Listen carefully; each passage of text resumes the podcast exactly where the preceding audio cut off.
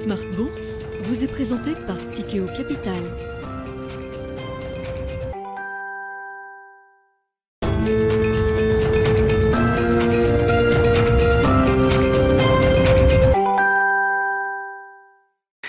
Reparti pour Smart Bourse, votre double dose quotidienne de marché en direct sur Bismart. Chaque jour à la mi-journée, 12h30, 13h. Et en fin d'après-midi, la grande édition pendant une heure à partir de 17h, rediffusée à 20h sur Bismart TV. Émission que vous retrouvez chaque jour en replay sur bismart.fr et en podcast sur l'ensemble de vos plateformes. Au sommaire de cette édition ce soir, l'entame d'un nouveau mois pour les marchés après un mois de janvier qui restera un mois historique, notamment pour les actions euh, européennes avec des performances quasiment à deux chiffres pour les indices large euh, en Europe. Le CAC 40 flirte avec cette performance de plus 10%, plus 9,4% précisément pour la performance du CAC euh, au cours de ce mois de janvier 2023, ce qui en fait le meilleur mois de janvier de l'histoire du CAC 40 depuis la création de l'indice en 1987. On reviendra évidemment sur ces euh, performances de marché solides, voire spectaculaires pour les classes d'actifs risqués, la vitesse également à laquelle le marché réagit et intègre les facteurs qui sont en train d'évoluer dans le scénario euh, moyen-long terme. La crise énergétique qui s'est considérablement atténuée en Europe, la réouverture sanitaire de la Chine et puis les questions de politique monétaire qui euh, reviennent au centre du jeu à l'occasion des réunions qui se tiennent en ce moment pour la Fed, hein, qui livrera sa décision de politique monétaire euh, ce soir à 20h. Le marché, et tout le monde a compris que les banquiers centraux américains étaient également sur cette idée, le marché attend une hausse de 25 points de base, rétrogradation donc par rapport au, au rythme précédent de 50 pour la dernière hausse de taux euh, en décembre de la Fed. Et puis nous aurons euh, bon, la BCE bien sûr demain, la Banque d'Angleterre, mais à chaque jour suffit sa peine. Et avant cela, nous aurons également la partie microéconomique, hein, toujours importante. Nous sommes en pleine saison de publication des résultats des grands groupes euh, mondiaux. Et ce soir, c'est au tour de Meta, ex-Facebook, de publier ses résultats après la clôture des marchés américains. Sur le front des statistiques, on notera qu'on a eu des chiffres d'emploi dans le secteur privé, de création d'emplois dans le secteur privé un peu plus faibles qu'attendu, selon l'enquête du cabinet ADP. 106 000 créations d'emplois dans le secteur privé. À l'inverse, les ouvertures de postes remontent très fortement à plus de 11 millions selon l'enquête Jolst réalisée pour le, mois de décembre. On est toujours sur un ratio très tendu de près de deux postes ouverts pour un demandeur d'emploi sur le marché du travail américain. C'est sans doute une situation de, tension qui euh, devrait euh, conforter la Fed dans l'idée qu'il faudra peut-être encore quelques hausses de taux supplémentaires et surtout un maintien d'un niveau de restriction monétaire pour suffisamment longtemps avant de voir la tendance inflationniste euh, revenir autour des 2% tel que le mandat le, l'exige aujourd'hui. Voilà donc pour les sujets du jour. Discussion à suivre avec nos invités de Planète Marché bien sûr. Et puis dans le dernier quart d'heure de Smart Bourse, le quart d'heure thématique, nous parlerons justement de la, la la vague, la déferlante de la gestion euh, thématique. C'est le directeur général de Thematics Asset Management, affilié de Natix ICM, qui sera avec nous en plateau à partir de 17h45 pour évoquer notamment ces enjeux industriels autour de la gestion thématique.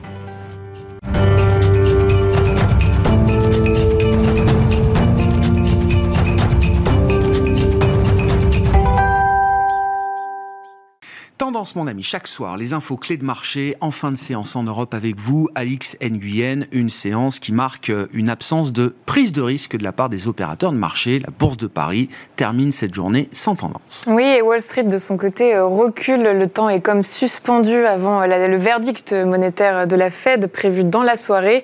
En attendant, le rapport national sur l'emploi ADP nous est parvenu et il révèle que les créations d'emplois dans le secteur privé reculent plus que prévu. Au cours du mois de janvier, 106 000 emplois ont été créés contre 253 000 en décembre. Toujours aux États-Unis, l'indice ISM manufacturier ressort inférieur aux attentes. Il s'est établi à 47,4. Dans la zone euro, en janvier, la hausse des prix à la consommation a décéléré à 8,5% sur un an contre 9,2% en décembre. Hors alimentation et énergie, l'augmentation s'est maintenue au niveau record de 5,2% quand le marché tablait sur une modération à 5,1%. À noter que pour des raisons techniques, l'Allemagne a reporté la publication de ces données prévues hier. Eurostat a donc dû calculer sa propre estimation. Et puis on notera du côté des valeurs, à l'occasion de cette saison de publication de résultats, le plongeon du titre Snap après la publication des résultats décevants par le groupe hier soir. Et oui, Snap déçoit encore. L'année dernière, ses ventes se sont établies en hausse de 12% sur un an, mais il s'agit du taux de croissance le plus bas enregistré depuis son entrée en bourse il y a six ans. Ses pertes se creusent et ses prévisions sont pour le moins moroses. Snap table en effet sur des revenus en recul de 10 à 20% par rapport à l'année dernière au premier trimestre. C'est bien moins que les prévisions des analystes. En un an, l'action Snap a perdu les deux tiers de sa valeur. De mauvais résultats toujours liés au tassement de la publicité en ligne. Un constat qui n'est pas de très bon augure pour d'autres entreprises de la tech, elles aussi dépendantes de la publicité en ligne. C'est le cas de Meta, dont on attend les résultats ce soir, et d'Alphabet, qui publiera vendredi. Demain soir, je crois, euh, pour euh, Alphabet. Hein. Les trois A en même temps. Pourquoi se priver? Apple, Amazon et Alphabet attendus euh, demain, donc après la clôture des marchés américains et la réaction de marché qui se verra vendredi sur la séance de vendredi sur les marchés américains. Et puis un mot d'AMD également dans le secteur des semi-conducteurs, Alix, qui voit son titre progresser après ses résultats. Oui, au quatrième trimestre, AMD bat les attentes. Le fabricant américain de semi-conducteurs fait part de résultats supérieurs aux attentes de Wall Street. L'entreprise bénéficie bénéficie de la croissance de ses activités de centre de données. On retient cependant l'anticipation de ventes décevantes pour le trimestre actuel. Et puis, euh, plus près de nous, Orpea chute après être resté suspendu de cotation pendant deux jours. Après euh, le feu vert de la commission de surveillance de la CDC à une injection de plus d'un milliard d'euros, Orpea confirme l'entrée de la Caisse des dépôts et ses alliés à 50,2% de son capital. S'il ne participe pas aux augmentations de capital, ses actionnaires existants seront dilués 0,4%. Tendance, mon ami, chaque soir, les infos clés de marché résumées par Alix Nguyen à 17h en direct dans Smart Bourse sur Bismart.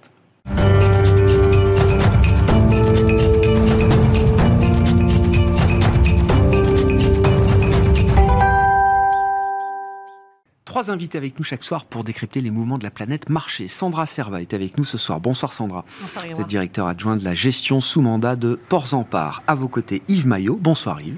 Bonsoir. Merci d'être là. Vous êtes le président de YAM Capital et Sébastien Paris-Sorvitz qui nous accompagne également ce soir en plateau. Bonsoir Sébastien. Bonsoir. Ravi de vous retrouver. Vous êtes directeur de la recherche de la Banque Postale Asset Management. C'est donc la séquence Banque Centrale qui s'ouvre euh, à nouveau. Les premières réunions de 2023 pour la Fed ce soir et la Banque Centrale Européenne notamment euh, demain. Commençons avec euh, la Fed, 25 euh, points de base. Je crois que tout le monde est calé sur ce, nouvel incrément, ce nouveau rythme de hausse de taux qui va donc marquer une rétrogradation encore par rapport à la dernière hausse de taux qui était de, de 50. Quel va être l'équilibre du discours de Jérôme Powell pour accompagner cette rétrogradation de 50 à 25 Sébastien Non, il n'y a pas de surprise à attendre sur les 25. Je pense que c'est acquis. Euh, l'important, c'est le, de définir pourquoi 25, pourquoi il faut ralentir et surtout quelles sont les perspectives. Sur le pourquoi, on le sait, on a eu plutôt des bonnes nouvelles sur euh, l'essentiel, c'est-à-dire pour la fête, il y a un recul d'inflation, on l'a eu, on le voit même sur la partie euh, euh, moins volatile, hein, ce qu'on appelle le cœur hein, ou sous-jacente, euh, on a ces ralentissements, on a un ralentissement sur les salaires, on a eu hier encore les chiffres sur le coût du travail qui était en décélération, même s'il reste à un rythme annualisé de l'ordre de, de 5%. La question difficile pour la Fed, c'est comment gérer l'avenir. Et, ça veut dire quoi? Ça veut dire que pour la Fed, euh, depuis euh, le mois dernier et depuis pas mal de temps, elle essaye de convaincre le marché que la trajectoire euh, de la politique monétaire doit être sévère pour un certain temps. Pourquoi? Parce que d'après elle, les tensions inflationnistes vont pas se dissiper toutes seules. Certes, sur les biens, elle le dit, et tout le monde le, voit d'ailleurs, les goulets d'étranglement se dissipent. Euh, au niveau des matières premières, on a des effets euh, de base qui vont être très forts et on le verra dans les mois qui viennent. En revanche, sur les services, on a toujours des tensions euh, qui persistent, qui vont se soulager peu à peu. Mais la Fed dit il faut maintenir le cap. Alors, la Fed comme toutes les banques centrales, personne ne veut casser quelque chose de l'économie. Non. Euh, que, pas de risque financier, pas de risque économique. Et donc, tout le monde essaye d'être gentil tout en étant méchant. À part peut-être Madame Lagarde, qui est, beaucoup plus sévère, je dirais. Et, et donc là, il s'agira de convaincre le marché qu'il n'y a pas de pivot ou que le pivot, s'il arrive, il faut vraiment qu'on ait des données plus évidentes. Alors, comment Powell d'après moi, est, un dove, c'est-à-dire quelqu'un, une colombe, comme on dit, euh, il va communiquer cela sans être trop brutal, sans rien casser. Et, c'est ça la difficulté. Mais je pense hein, que, euh, rappelez-vous, hein, la, dernière fois, les fameux dots, hein, les points euh, que, signale chaque membre du, comité politique monétaire, nous disait aucun pense qu'il faut baisser les taux en 2023. Hmm. Est-ce que ça va changer? Ça, ça sera des choses que le marché va regarder. Il y a quelques colombes qui sont arrivées au comité et des, euh, des gens plus durs qui sont sortis. De ce point de vue-là, j'ai l'impression de me retrouver alors euh, dans un miroir qui nous ramène quelques temps euh, en arrière, mais fin 2021 et encore même début 2022 je pense qu'on avait des dots qui indiquaient qu'aucun membre de la Fed ne prévoyait de hausse de taux en 2022 et même sur un horizon. Euh, c'est un peu le fardeau que porte. Donc on se retrouve. Euh, toutes les banques centrales portent ce fardeau euh, de 1, vous n'avez rien vu, que l'inflation était un problème, vous n'avez rien vu, il n'y a pas de raison que cette fois-ci votre modèle soit meilleur. Et, c'est le défi de la Fed, parce que euh, autant euh, en 2021 penser que euh, le monde d'hier allait revenir et que la politique monétaire, son impact sur l'inflation était faible et que on n'avait que des phénomènes transitoires, pourquoi pas? On pouvait le penser 15 ans de désinflation ou d'inflation très faible.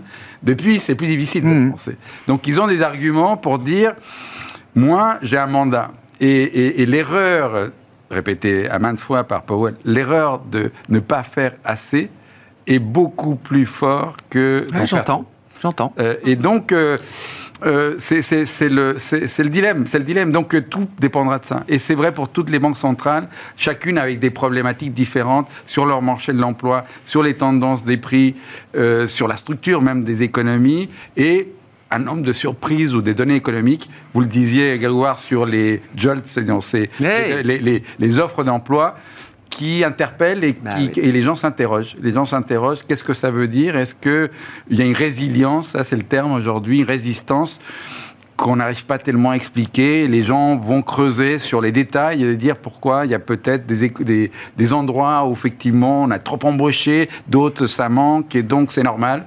Donc tout ça, c'est des sujets difficiles à trancher, mais je crois que le modèle un peu trivial de la Fed est celui trop de tension, l'inflation reste trop élevée, moi je dois continuer. Et, il faut que j'essaye de convaincre le marché, peut-être pas de tout renverser, mais en tous les cas que quand même, on va être un peu plus dur, un peu plus longtemps. C'est pas grave, surtout si l'économie résiste faut convaincre des marchés obligataires qui pèsent des dizaines de trillions de dollars. C'est, mais oui, c'est quand même. C'est pas une mince affaire. C'est pas une mince affaire. Avec euh, beaucoup de gens qui réfléchissent à ces questions dans les marchés obligataires. Les, conditions financières, c'est-à-dire qui recoupent les, les, tout, tout, tout actif qui fait que les gens dépensent ou investissent. Bah, elles restent, elles se sont améliorées. C'est là ce que veut la Fed. Et eh oui, ça c'est un vrai sujet pour euh, Powell. Alors qu'il veut maintenir une un niveau de restriction monétaire. Il va devoir constater que les conditions financières, alors on agrège les spreads de crédit, les marchés actions, le dollar, euh, etc., un certain nombre euh, d'actifs de, de, marché, ces conditions financières, mais non seulement elles se sont détendues, mais elles sont revenues à un niveau d'accommodation qu'on pouvait retrouver il y a un an maintenant, euh, presque, sans c'est plutôt là où. C'est Jérôme Powell face au bull market, quoi. Ouais, mais je pense que justement, il y a des chances pour que ce soir, on verra, hein, mais qu'il fasse un peu le bad cop. Euh, on a un contexte qui est un peu différent par rapport euh, aux, dernières réunions, puisque lui qui est très euh, data compliant, bah, on a une décélération de l'inflation, on a une décélération de, des taux de croissance des salaires qui sont un peu au-delà des 4, si je dis pas de bêtises. La Fed de San Francisco disait il y a quelques mois de ça, des taux de croissance entre 3,5 et 4 des salaires sont compatibles avec des taux d'inflation à 2. Bon, on part déjà de ces, données-là. Et euh, à mon sens, quand on voit. Là, il a complètement un timing. Quand on regarde sur les taux longs et, la baisse des taux longs depuis le début de l'année, comme la garde au mois de décembre, il y avait un petit timing pour pouvoir euh, voilà, euh, remettre un petit coup de bâton, quoi. Voilà, un léger, un bad cop avec effectivement deux messages à faire, à faire passer. le premier qui est d'essayer de calmer un petit peu l'optimisme des agents économiques. Effectivement, on a tous encore des anticipations potentielles de baisse des taux d'ici la fin de l'année Ok, on a les taux longs qui baissent, on a les marchés actions bah, qui se tiennent plutôt bien, tant mieux pour nous. et à, côté de ça, bon, si on tire un petit peu la pelote, ça veut dire à tout moment on repart sur des cycles d'investissement, sur de l'inflation, etc. Donc il faut arriver à calmer un petit peu l'optimisme du marché. Oui, parce que on a la partie. Je suis complètement d'accord. Allez-y, euh, Sandra, mais juste la, partie la plus spéculative du marché. Alors évidemment, qui a pris un, coup euh, incroyable l'an dernier, mais Bitcoin est en tête euh, des classes d'actifs depuis le 1er janvier. Les mêmes stocks, ce qu'on avait vu, AMC, etc. Ça repart comme un carotte. C'était vraiment, alors ce qu'il décrivait comme étant le, le, le froziness du marché, quoi, le, marché, l'écume spéculative du, du marché bouillonnante.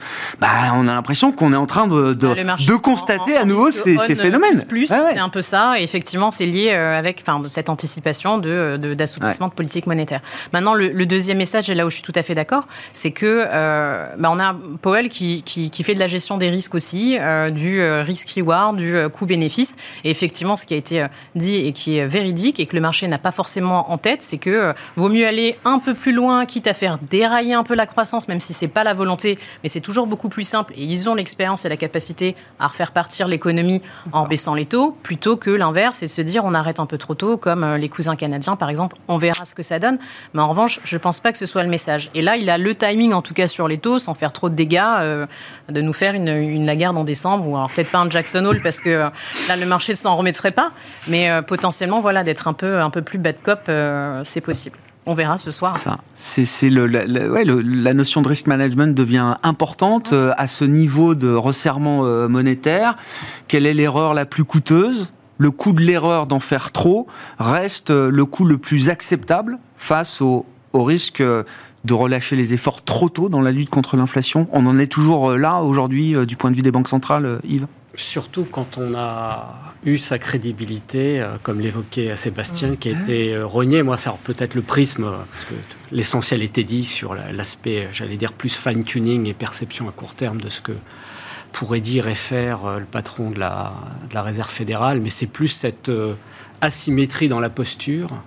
On est quelque part, on a affaire à comment dirais-je. D'autant que c'est pas la première fois quand on regarde un peu l'historique, ne serait-ce que je me souviens très bien de la fin de l'année 2018, où il y avait eu un changement. Euh, euh le U-turn le plus rapide de l'histoire. Hein. Très, très, rapide. Donc, euh, donc en fait, c'est ça. On est dans la situation d'un adulte euh, parent qui était très laxiste et qui, à un moment donné, est obligé d'être bien au-delà de ce qu'il avait prévu de faire. De, de, faire les gros yeux et donc d'avoir cette posture effectivement vis-à-vis du, du marché au risque peut-être d'aller trop loin. Euh, voilà en fait à, quoi on a affaire euh, et, tout le sujet. Alors, ce qu'il faut rajouter pour le comportement des marchés, c'est que les liquidités euh, étaient là et sont toujours là. Malgré, puisque là on parle de la, du positionnement sur le, prix de l'argent, il mm. faut quand même se souvenir qu'on était arrivé dans une situation 2021, fin de l'année, avec, comment dirais-je, un niveau de taux réel il était déjà normal, il était encore plus qu'anormal. Donc on a une forme de, de, légère rectification. Et c'est ce en quoi il faut, euh, pour regarder les choses à plus long terme, quand même se dire, mais quelle, monnaie dans un an, deux ans, trois ans? Et, et, de là va vraiment dépendre, quand on veut regarder plus loin que les simples évolutions tactiques des marchés par rapport aux, futures décisions de la Banque centrale, vers quoi on va en termes de politique monétaire? Et si on prend un peu de recul, c'est peut-être quelque chose d'encore plus prégnant du côté européen. Il ne faut pas oublier qu'on est un peu dans une situation ultra compliquée qui nécessite une poursuite de taux d'intérêt réels négatifs. On doit financer la transition énergétique. On a eu beaucoup de capitaux qui sont partis mmh. vers des investissements en infrastructure. On a côté et qui ont maintenant une concurrence sur les placements mmh. obligataires. Et là, on a un vrai problème. Donc, la Banque centrale, elle est à un moment donné elle va être limitée dans sa, dans sa posture de, de grand méchant loup. Et maintenant, attention, je vais continuer à relever les taux. Et, et, et, vous, euh, marché, votre attitude euh, un petit peu gamine, euh, il va falloir rapidement la rectifier. En fait, tout ça va trouver sa limite. Bah Puis il y a un autre élément dont on ne parle pas beaucoup sur les marchés, je trouve, c'est qu'on s'engage aussi en Europe vers des budgets militaires qui vont vrai crescendo, qui là aussi exigent et vont limiter donc pour la Banque centrale une capacité à aller plus loin qu'on pourrait l'imaginer aujourd'hui et qui serait logique dans une, une politique de, euh, saine de, gestion euh, de la monnaie, de gestion monétaire. Donc quand on réunit tout ça, au-delà de ce qui se passe à très court terme, on est dans une situation où on n'a pas envie d'être banquier central, hein, où on doit faire les gros yeux et où finalement la capacité, j'allais dire, de durcir le ton est, est quand même limitée à des marges de manœuvre faibles et surtout limité en fait à élever le ton de la voix, mais pas tellement plus en réalité. En tout cas, c'est, ouais, on peut aboyer hein. très fort. Est-ce qu'on peut vraiment mordre très fort? Moi, je ne crois pas. Après, je aussi fort en tout cas que ce qu'on aboie. Oui. Pas évident. Mais l'exemple des, budgets euh, militaires et de défense euh, en Europe est, tout à fait euh, pertinent parce que ça montre bien cet impératif budgétaire qu'on a. Alors après, c'est des choix politiques, stratégiques, la défense, la transition, etc. Et donc, ça maintient quand même l'idée que euh, les banques centrales sont toujours sous un régime de domination budgétaire à la fin de la journée. C'est le cas. Enfin, c'est absolument, absolument. on, a vu dans le cas de la France les propos de notre président. Bon, alors ce sont des chiffres et puis on verra la réalité, mais on est quand même sur des choses qui deviennent, euh, euh, comment dirais-je, plus que significatives. Hein. Hmm. Donc ça, ça vient se rajouter. J'ai pas la sensation que ce soit dans la, la, préoccupation première des marchés. On touche plus un sujet sensible qui concerne l'Europe, sachant que le budget militaire américain est déjà très important. Mais disons que là, c'est un challenge, parce que le cas de l'Europe, euh, est encore plus. Euh, marge de manœuvre encore euh, plus compliqué, me ah D'ailleurs, c'est intéressant de regarder la séquence euh, Fed et, BCE. Donc, la Fed a commencé plus tôt, bien sûr. La BCE a essayé de rattraper euh, ensuite euh, la Réserve fédérale américaine en démarrant un peu plus tard, mais en accélérant assez rapidement le, rythme des, hausses de taux. Là, on va avoir une nouvelle séquence où on va avoir une Fed quand même en revenant à 25 qui envoie un signal de, modération. on verra jusqu'où et comment les choses seront communiquées ce soir, alors qu'on attend de la BCE. Euh, qu'elle ne relâche absolument pas le, rythme et euh, euh, l'objectif de restriction monétaire qu'elle s'est fixé. Donc là, on a un, degré de, dureté qui est en train de, passer de la Réserve fédérale américaine vers la Banque centrale européenne.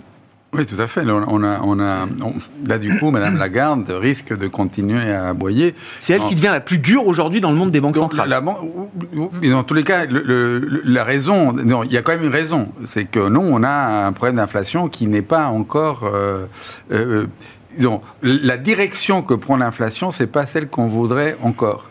Aux États-Unis, on peut dire que la direction, elle est bonne, quel que soit presque l'endroit, à ceci près qu'on garde des choses qu'on comprend pas, comme on disait euh, tous, euh, hmm. les, tensions sur le marché de l'emploi qui continuent à, nous poser euh, un problème et qui posent un problème à la Fed.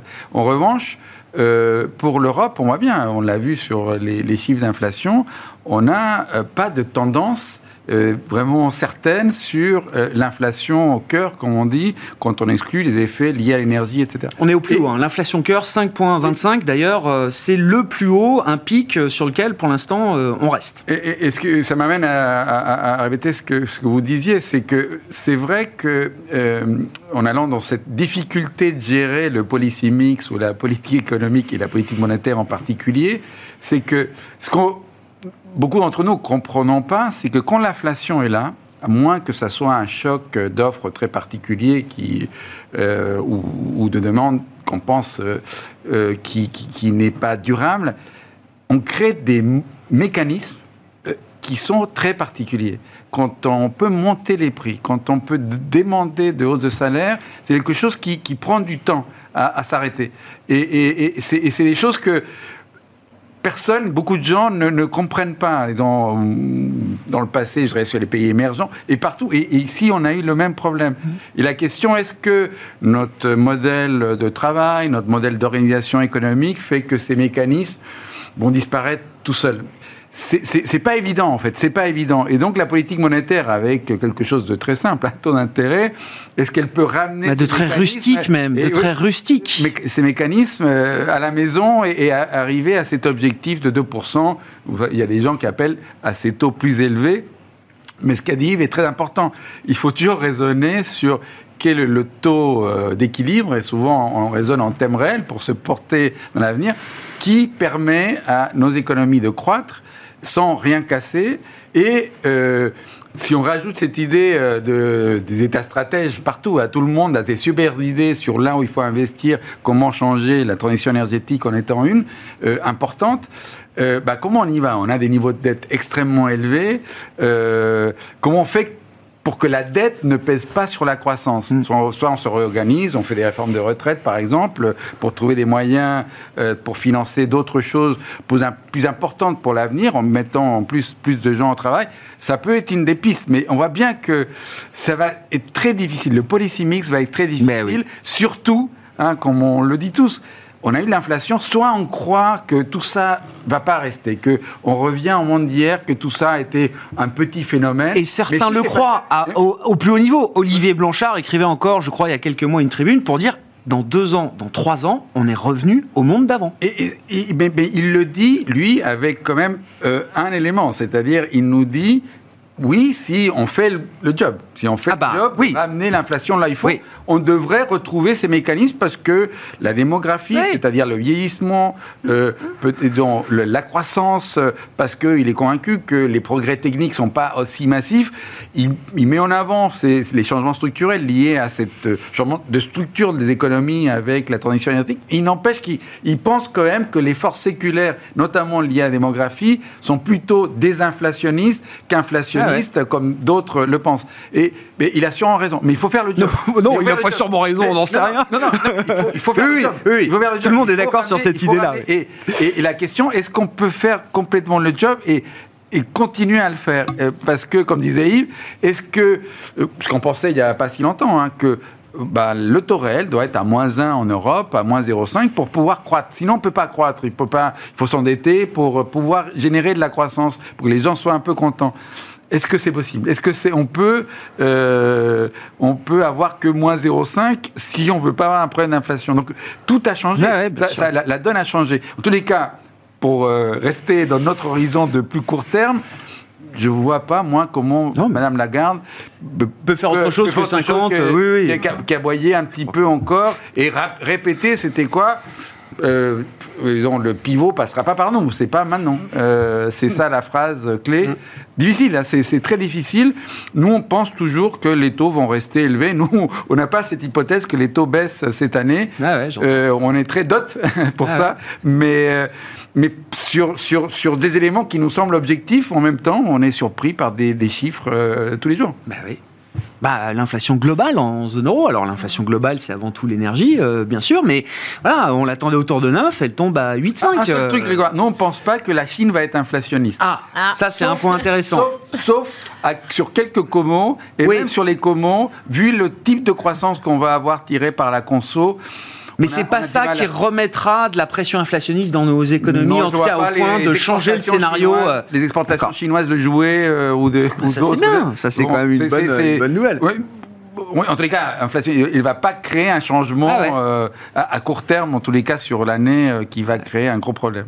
Sandra, bah, vos commentaires et puis on, va venir au marché. Parce hein. que là, on est, on, est, on est, on est tous d'accord. Il n'y a pas de, il y a pas de sujet. Et puis voilà, de toute façon, elle est dans un contexte qui est beaucoup plus compliqué que celui de Monsieur Powell. On le voit, l'inflation, on l'a dit, hein, elle est en train de repartir. Et pour elle, le pic est devant nous, par derrière nous. Donc euh, il n'y a pas de, il y a pas de suspense euh, là là-dessus. En plus, on est dans un contexte où euh, bah, on a des risques haussiers, selon ces termes, sur la croissance.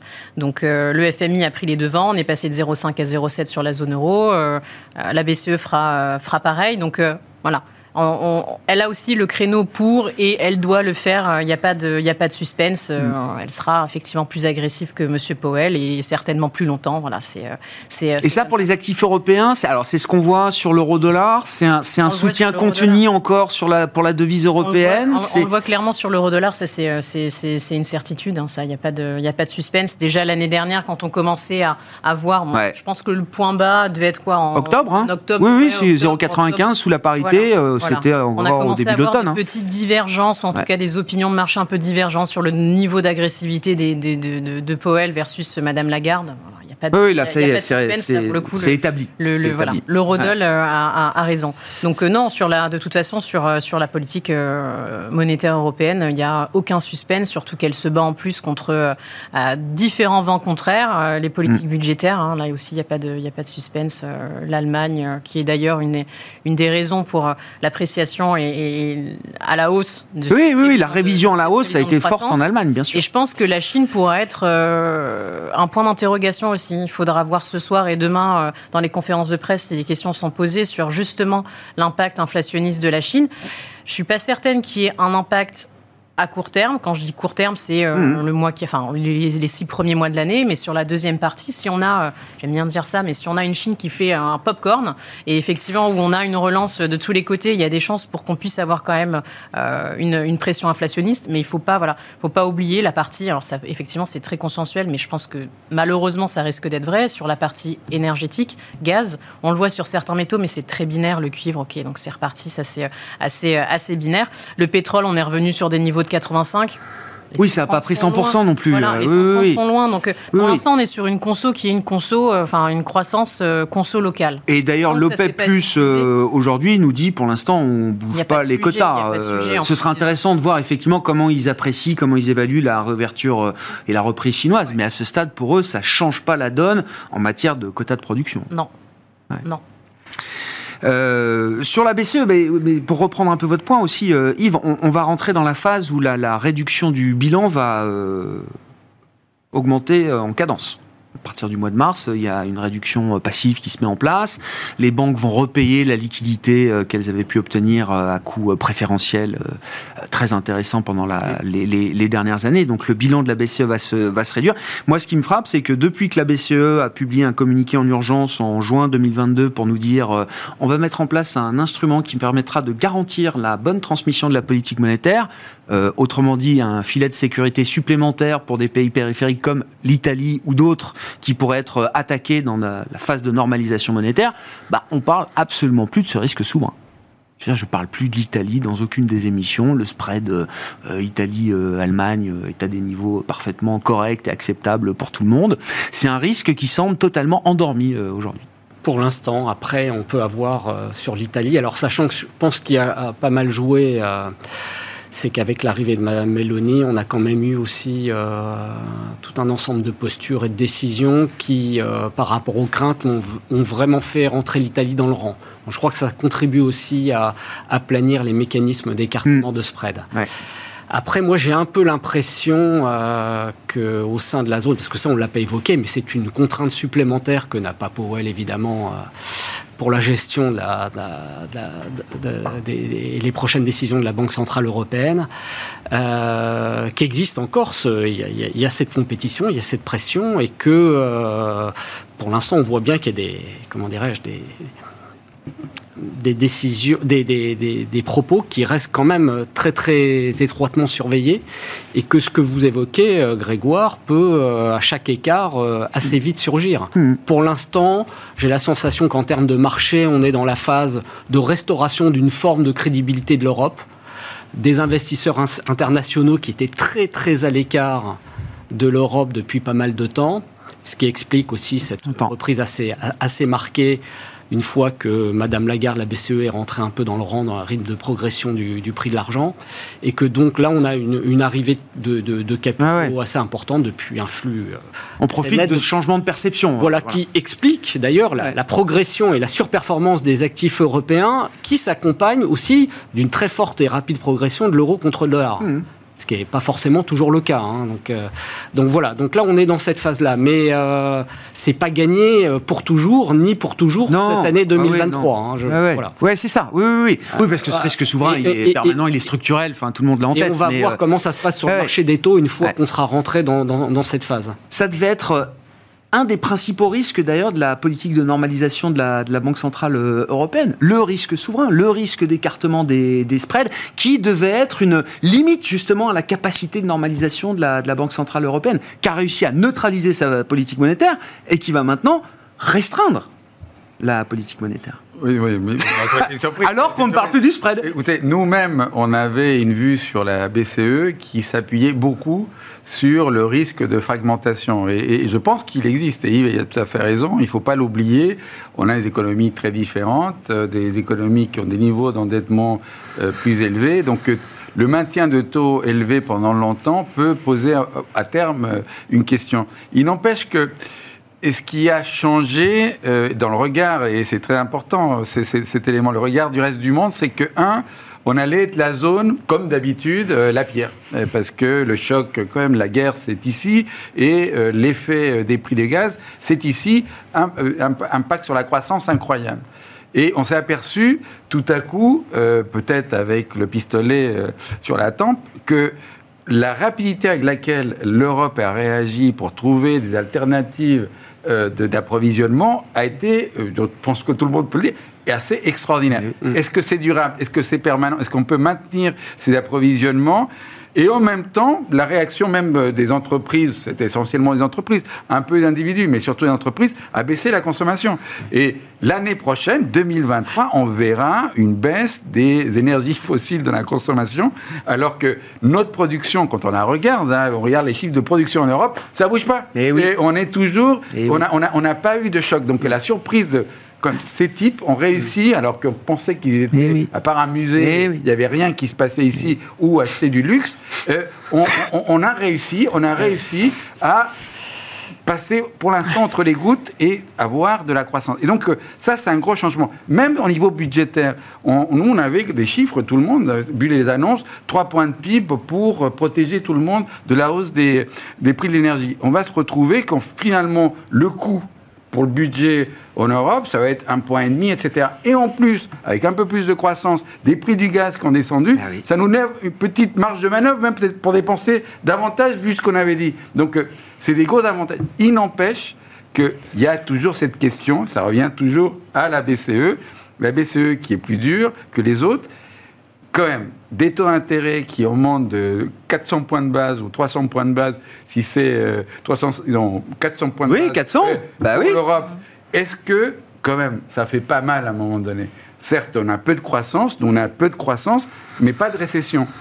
Aux US, c'est la même chose. Est-ce qu'on se trompe tous?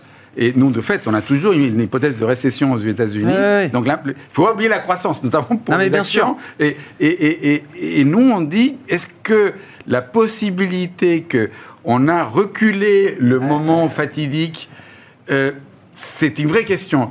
On n'a pas de réponse. Euh, mais, mais c'est un vrai sujet. Comment ça se fait que les entreprises vont pouvoir résister avec une croissance qui demande beaucoup plus affaiblie et euh, compte tenu de la hausse des coûts de toutes choses, y compris les salaires, elles n'ajustent pas, pas leur marge. Et donc, on a le cycle de productivité, on vire des gens, euh, on, le taux de chômage. L'histoire de la croissance n'est pas finie. L'histoire du questionnement sur le, ralentissement de la croissance, c'est pas fini. C'est décalé. la séquence est décalée dans le temps. Euh, oui, c'est pas pour tout de suite, peut-être, mais ça ne veut pas dire que c'est pas pour jamais. Euh, exactement. et, mais le marché l'a mise de côté, c'est sûr. Bon, bah, à propos de marché, Sandra, qu'est-ce qu'on retient de ce mois de janvier incroyable sur les actions euh, européennes. Donc on a des quasiment plus 10 euh, sur euh, l'indice parisien, CAC 40, on est à plus 12 je crois sur le MIB en Italie. Le stock 600 est à plus 6,5, plus 7. Alors avec surperformance du retail, de la consommation, le secteur fait plus 17.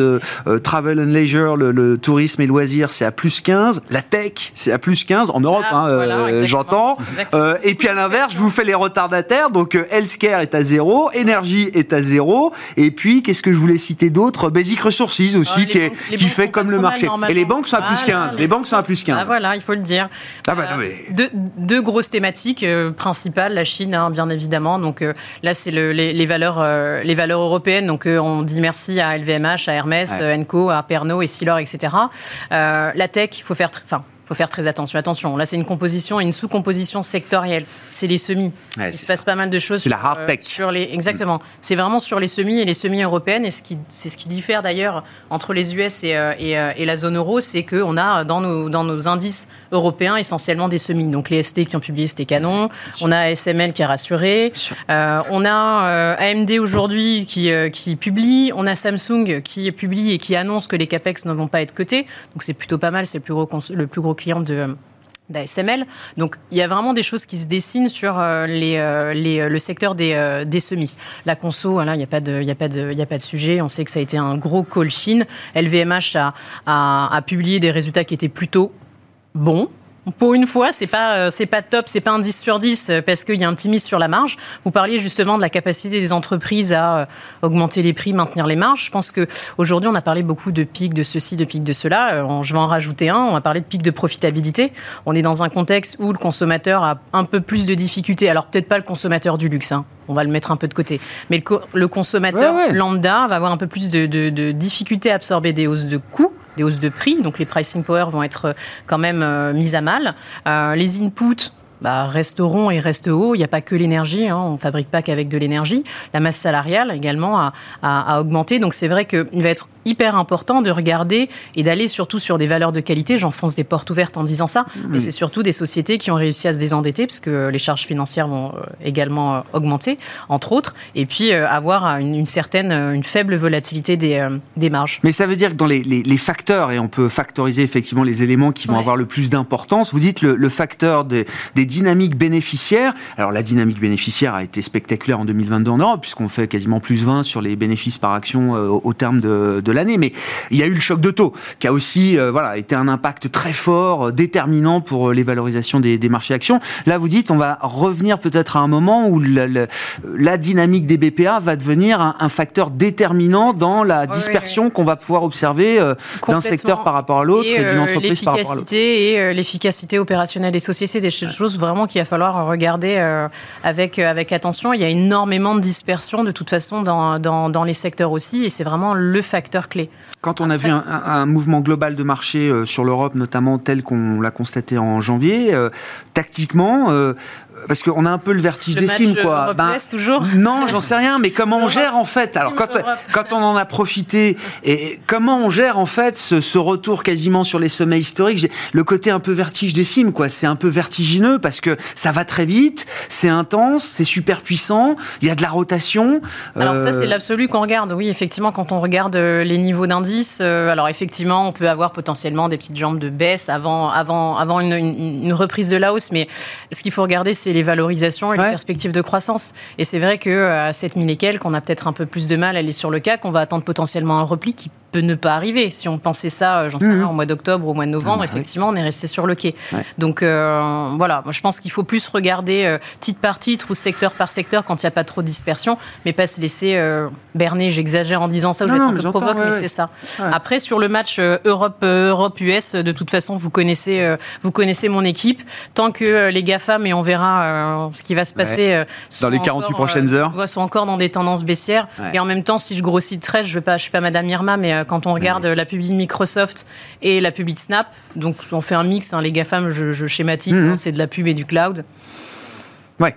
À part peut-être Apple, euh, si on a un discours un peu positif mhm. sur les ventes de smartphones en Chine euh, l'année prochaine, a priori, euh, la semaine de vacances, on a fait le point bien en, sûr. En, smartphone, mais voilà. Et ça, c'est vrai que voilà, c'est encore ce phénomène de concentration bah, qui s'est très peu euh, affaibli euh, malgré la baisse des, marchés. Hein. Enfin, dans le MSCI World, euh, il y a les deux tiers, c'est le marché américain, et le marché américain, c'est à 20-25% encore 5 bah, valeurs. Donc en achetant l'ETF MSCI World, on a quand même une énorme concentration sur. 35% tech sur et, et, voilà. 50% qui est en tendance baissière avec la conso discrétionnaire aux États-Unis qui, a priori, ne tient pas la route versus nos valeurs de luxe. Bon, quel est le, bah le, constat, le bilan du mois de janvier que vous faites, euh, Yves? Et euh, bah, force est de constater qu'on a cramé un peu de potentiel euh, quand même. Quand on a vu des marchés actions prendre 10% en 4 semaines, forcément, c'est un peu de potentiel en moins pour la suite, j'imagine. C'est un janvier qui vient suivre euh, un rebond qui s'était euh, eh déjà ah, bien, sûr. bien, bien ah, caractérisé. Bien sûr, la séquence a commencé en octobre. C'est un 25% depuis les points bas de fin septembre, début octobre. Si on prend pas mal d'indices, en particulier le CAC, ça donne un peu le vertige, mais il faut bien voir qu'on avait eu un gadin extrêmement violent. Hmm. Euh, alimenté par euh, ce retournement sur les taux. Bref, je ne vais pas refaire l'histoire. Donc là, c'est vrai qu'à très court terme, on voit que depuis une dizaine de jours, les marchés ont besoin de, de, souffler, attendre les décisions de banque centrale. Euh, on va voir ce qui se passe. Mais en même temps, ne rompent pas non plus, ne baissent pas. donc moi, j'ai tendance à penser, comme en termes de valorisation, malgré ce mouvement, et même si la progression des bénéfices va être très partagée en particulier en Europe cette année, on va avoir des choses un peu différentes. Néanmoins, en dehors de catastrophes, les valos en Europe, en moyenne, sont pas encore élevés.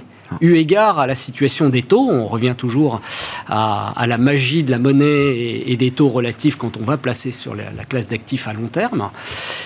Et moi, j'ai tendance à penser que le mouvement est peut-être pas encore terminé dans la mesure où euh, beaucoup d'argent reste encore à investir. C'était dérobé du marché pour les raisons qu'on connaît l'an passé. Donc, il y a encore un peu de carburant. Évidemment, beaucoup été renié. Mais voilà, alors l'année 2023 sera sûrement pas sur 12 mois un, fleuve. Euh, on a traditionnellement, euh, dans des années boursières positives d'ailleurs, un coup d'arrêt, voire une correction marquée après un bon premier trimestre. Hein, ouais, donc on, on, peut avoir ce genre de, de, séquence hein, de nouveau euh, cette année. Après, on verra. On verra aussi en fonction de hmm. ce que dit M. Powell et Mme Lagarde. Mais voilà, malgré l'aspect impressionnant, euh, et d'ailleurs, on voit sur les plateaux télé, on voit les discours des stratégistes, des investisseurs, des gérants de fonds, beaucoup de gens qui manifestement, et vous devez le savoir... Mais un peu pris de court sont un peu plus bah courts quand même en termes d'exposition et en termes de, comment dirais-je, de bêta dans leur portefeuille, hein, parce que 22 était la grande année des, on le disait très explicitement avec le stratégiste d'action de Barclays à midi. Euh, il dit le mois de janvier a été un excellent mois pour Mister Market, mais pour les investisseurs, c'est un très mauvais mois. Deux tiers des euh, fonds euh, actions actifs en Europe sous-performent sur le mois de janvier, avec des indices qui sont peut-être à plus 5, plus 6, plus 10. donc on peut imaginer qu'il y a un décalage important entre la performance réalisée par les gestionnaires d'actifs et la performance qu'on voit sur le marché. Voilà, donc euh, le mouvement est peut-être pas encore terminé, euh, même si le rapport, euh, comment dirais-je, bénéfice-risque est de moins en moins attractif, bah, en, tout cas quand on regarde les bah choses à court terme. Moins qu'il y a trois mois. Voilà, voilà. c'est sûr. Un mot sur la logique d'investissement à ce stade. nous, on reste prudent, donc on, est on fait partie de ces nombreux investisseurs qui n'ont pas profité comme il fallait de ce, rebond, et, et, on continue à penser hein, que, que c'est vrai que prendre une obligue à très court terme, c'est quand même très rémunérateur aujourd'hui, sans même aller oui. du risque de duration.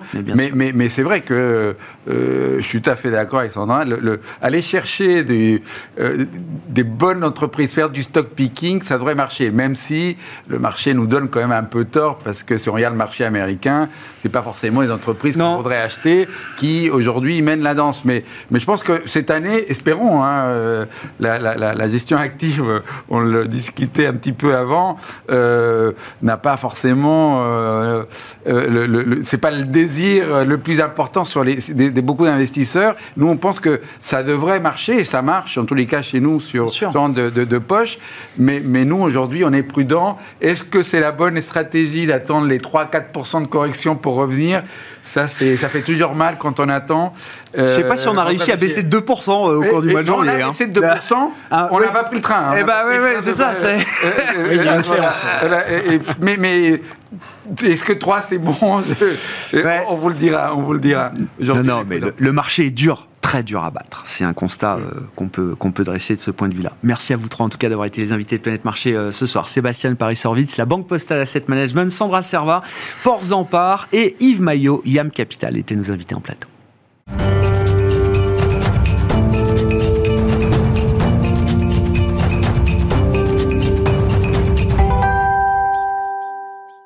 Le dernier quart d'heure de Smart Bourse, c'est le quart d'heure thématique. Le thème du jour, c'est justement la gestion thématique, la vague thématique qui est en train de devenir une véritable déferlante thématique. Nous en parlons alors que c'est notre référent en matière de gestion thématique. Vous étiez là pour le premier quart d'heure thématique au lancement de l'émission, euh, Mohamed Amor, directeur général de Thematics Asset Management. Bonsoir euh, Mohamed. Bonsoir Merci beaucoup d'être euh, d'être là. Ben, commençons quand même par un, un petit coup d'œil dans le rétroviseur 2022. Comment est-ce que ça s'est passé pour Thematics Asset euh, Management en termes de collecte, en termes de, produits Comment vous avez vécu cette année qui reste une année pour les livres d'histoire? Ah, c'est exactement ça. Ça a été vraiment une année incroyable. Vous en parliez avec vos invités juste avant. On a eu euh, le retour euh, de l'inflation après 20 ans de disparition des banques centrales euh, qui ont l'air euh, de paniquer. Et un marché qui nous a fait ce qu'on apprend dans nos premières années, dans les livres des premières années d'école de commerce, d'inflation, des taux qui augmentent, j'achète des valeurs cycliques et, des valeurs de qualité, euh, de qualité discutable. Nous, on fait tout l'inverse, des valeurs de qualité, de croissance, donc ça a été plutôt une année macro qu'une année stock picking. Et, nous, ce qu'on a continué de faire, ce qu'on a vu d'ailleurs, en tout cas dans cette année, euh, dans laquelle la gestion thématique, gestion action, action internationale, gestion de conviction, euh, c'est qu'il y a eu une vraie distorsion entre les fondamentaux des sociétés qu'on suivait, des managements qu'on connaît, des produits, des univers concurrentiels qu'on suit et qu'on maîtrise très bien, et la valorisation de ces mmh. derniers. Mmh. Parce que les multiples ont souffert. Quand, quand les taux augmentent, bah, fatalement, les multiples, les multiples en ont pris un coup, ils se sont écrasés. et, et on, il y a vraiment eu là de bonnes opportunités à prendre. Et tout notre travail pendant euh, cette année-là, ça a été de garder la structure des ah portefeuilles, de garder cette exposition thématique, de ne pas la déformer, pas déformer la promesse client, tout en allégeant le risque. C'est des moments clés pour valider les convictions qu'on peut avoir, notamment dans la gestion thématique. Et vous nous le rappelez à chaque fois, construire une thématique, ça prend 18-24 mois. Donc on met vraiment ces convictions sur la table. Et, et comment les clients ont réagi? Est-ce que justement, ils ont compris l'idée que les fondamentaux des thématiques euh, dans lesquelles vous opérez euh, chez Thématiques AM, euh, Mohamed, que ces fondamentaux-là étaient toujours là? Et que derrière les effets de marché, le choc de taux, le choc de valorisation, etc., les fondamentaux de ces thématiques, ces grandes thématiques que vous adressez, restaient intacts eh ben, on a eu une vraie, une vraie résilience de la part de notre clientèle et c'est même allé un peu plus loin. Donc, ils ont très bien compris les thèmes. Les personnes, les investisseurs auxquels on s'adresse, nous, c'est des investisseurs qui ont besoin de comprendre le sous-jacent dans lequel ils investissent, le thème, et aussi d'avoir euh, un certain sens dans leur investissement. Donc, en général, quand ils ont investi chez nous, c'est parce qu'ils ont compris les thèmes. Ils en ont compris les enjeux, ils en ont compris les risques, ils ont aussi compris la manière dont pouvait se comporter euh, l'investissement qu'ils faisaient chez nous. Et, et cette année, bah, on peut prendre l'indicateur de la collecte. On a eu une collecte brute qui a dépassé le milliard, une collecte nette qui est positive, et aussi des investisseurs qui sont montrés très malins. Euh, on n'a pas plus collecté qu'après les gros chocs de, l'année passée, donc en mars, en juillet, euh, euh, sur, le dernier, sur le dernier trimestre. Et ils nous ont là aussi manifesté leur confiance sur des stratégies qu'ils connaissaient très bien, sur la sécurité, sur le fonds méta, qui reprend l'ensemble des thématiques. Donc on a eu des investisseurs qui, parce qu'ils avaient eu toute cette partie d'apprentissage, d'éducation en thématique, qui ont saisi l'opportunité pour se dire, bah, ce qui se passe sur la technologie, ok, est-ce que c'est pas un, un moment, une porte d'entrée à après des valorisations qui leur paraissaient un peu excessives sur euh, la reprise post-Covid ou 2021. Euh, Donc ils ont plutôt vu des opportunités quand, euh, quand le marché ou quand les thématiques pouvaient marquer des points bas. Ça a été plutôt des, des points d'entrée. Ça a été beaucoup de temps qu'on a passé avec mais Oui, mais oui, mais ça a été beaucoup de temps pour leur expliquer. Alors nous, les fondamentaux qu'on voit, ils sont excellents. Le management est bon, le produit est bon, l'univers concurrentiel est excellent. Le risque de trading, le risque ESG, parce qu'on apporte beaucoup d'intérêt à toute la responsabilité qu'on embarque dans nos actes de gestion. Bah, on, est vraiment tous les voyants verts, mais voilà pourquoi la valorisation n'est pas bonne. Et ils nous ont écoutés, et je pense que bien leur en a pris avec euh, le mois de janvier qu'ils sont en train de rencontrer. Même si je pense que ça sera plutôt sur la fin de l'année qu'ils en tireront les bénéfices. Je suis totalement en ligne avec ce que disait mon confrère euh, bah, de la belle maison qui est la Banque Postale AM. euh, il va peut-être entrer dans une période de récession en Europe ou aux États-Unis. Et là, les valeurs euh, dites cycliques ou les valeurs de qualité discutables vont souffrir et les gens reviendront sur de la croissance séculaire, de la croissance de long terme, de la vraie visibilité et de la qualité. Non, mais je trouve que c'était vraiment une un ces années ouais, non mais oui, puis ces années un peu euh, tempétueuses ou euh, off the charts qui sortent effectivement des, des historiques qu'on connaît, bah c'est des années intéressantes qui permettent justement encore une fois de valider les convictions et et de de, euh, de solidifier peut-être la relation client qu'on peut avoir avec ses bah, partenaires bah, investisseurs. Plus pour une histoire entrepreneuriale. Mais bien sûr, l'équipe est très ancienne bien sûr. et expérimentée. Oui, oui, Mais c'est quoi 2014 Thématique c'est 2019. 19 pardon, 2019. 2019. 2018 les lancements des fonds. On a fait le Covid. Euh, la guerre en Ukraine, le retour de l'inflation, euh, un contexte totalement haussier et euphorique en 2019. Donc ils nous ont vus dans, toutes les, dans tous les cas de figure. Et, et on continue, nous, en tout cas, euh, ça c'est l'état d'esprit à la maison, et je voudrais vous le confier, c'est à gérer nos actifs, les actifs qui nous sont confiés, les actifs de nos clients qui nous sont apportés avec beaucoup de sérénité. Parce qu'encore une fois, on a un travail de, de spécialiste, on connaît et on gère avec beaucoup de conviction les univers et les portefeuilles qui sont les nôtres. Et derrière la conviction, il y a l'expertise. Hein, qui est euh, indispensable pour euh, justement livrer les convictions les, les plus fortes à ses euh, clients et ses, ses partenaires. Nouvelle conviction d'ailleurs, enfin conviction. Enfin, j'allais dire, l'industrie vous a pas attendu pour lancer des stratégies autour de la transition climatique. Donc ça, c'est la nouvelle stratégie qui a été lancée, c'est ça, Avec un positionnement un peu Alors voilà, c'est ça la question. C'est maintenant que l'industrie, tout le monde s'est mis au diapason de cette thématique d'investissement Qu'est-ce qui va faire la différence dans l'approche de thématiques bah Nous, on a décidé de regarder un petit peu ce défi climatique et de se dire qu'est-ce que nous, on peut apporter comme touche avec notre savoir-faire, toujours en tant que bah, pure player sur la partie thématique. Comment on peut combiner ça avec ces enjeux de climat, avec euh, cet accord de Paris? Et on a décidé de regarder toutes les sociétés qu'on pouvait identifier, toutes les sociétés qui étaient capables de faire face à la pression réglementaire, à la pression des investisseurs, qui les poussent de plus en plus à s'aligner avec ces objectifs euh, de Paris, euh, ces fameux 7% par an de réduction des gaz à émissions à effet de serre.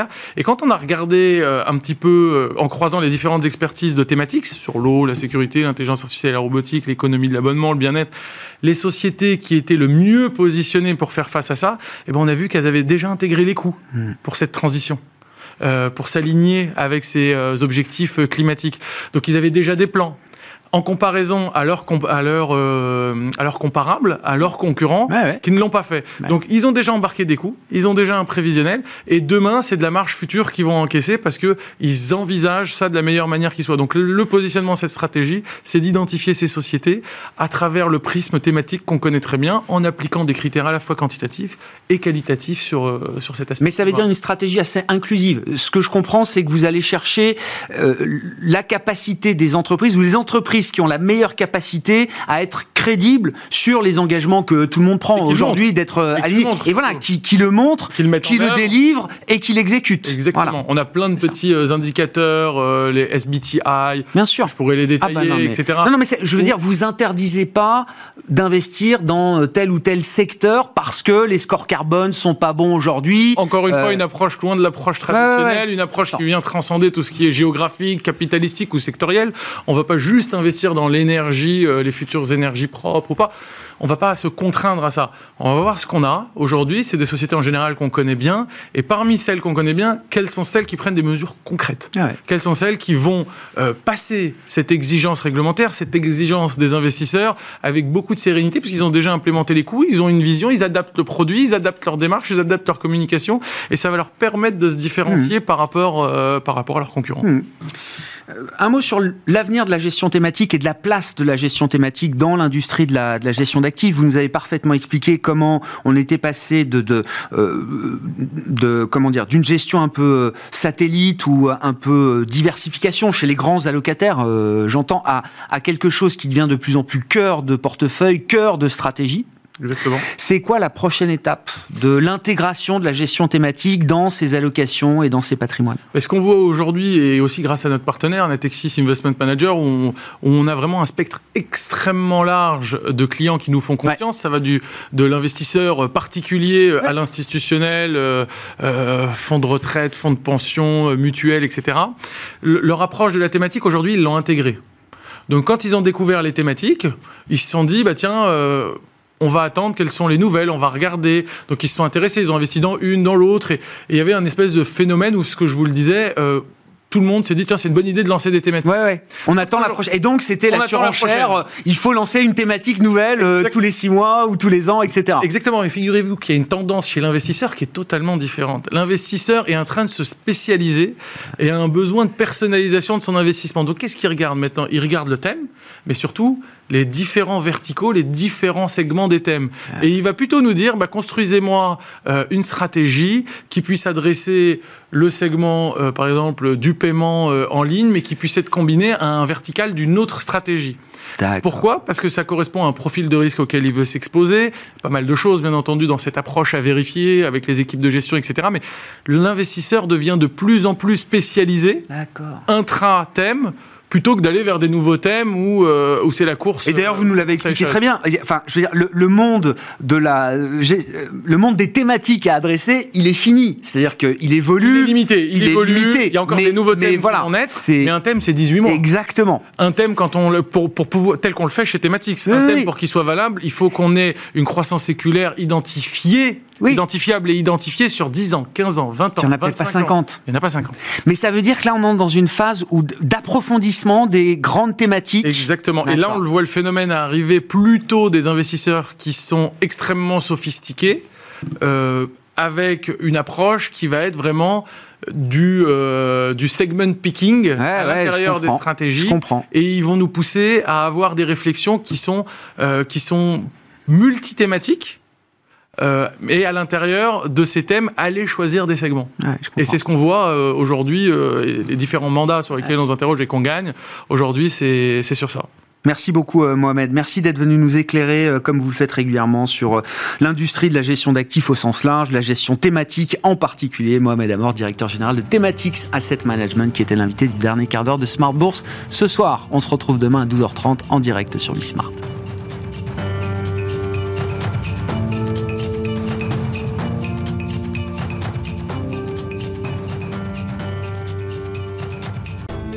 Smart Bourse vous a été présenté par Tikeo Capital.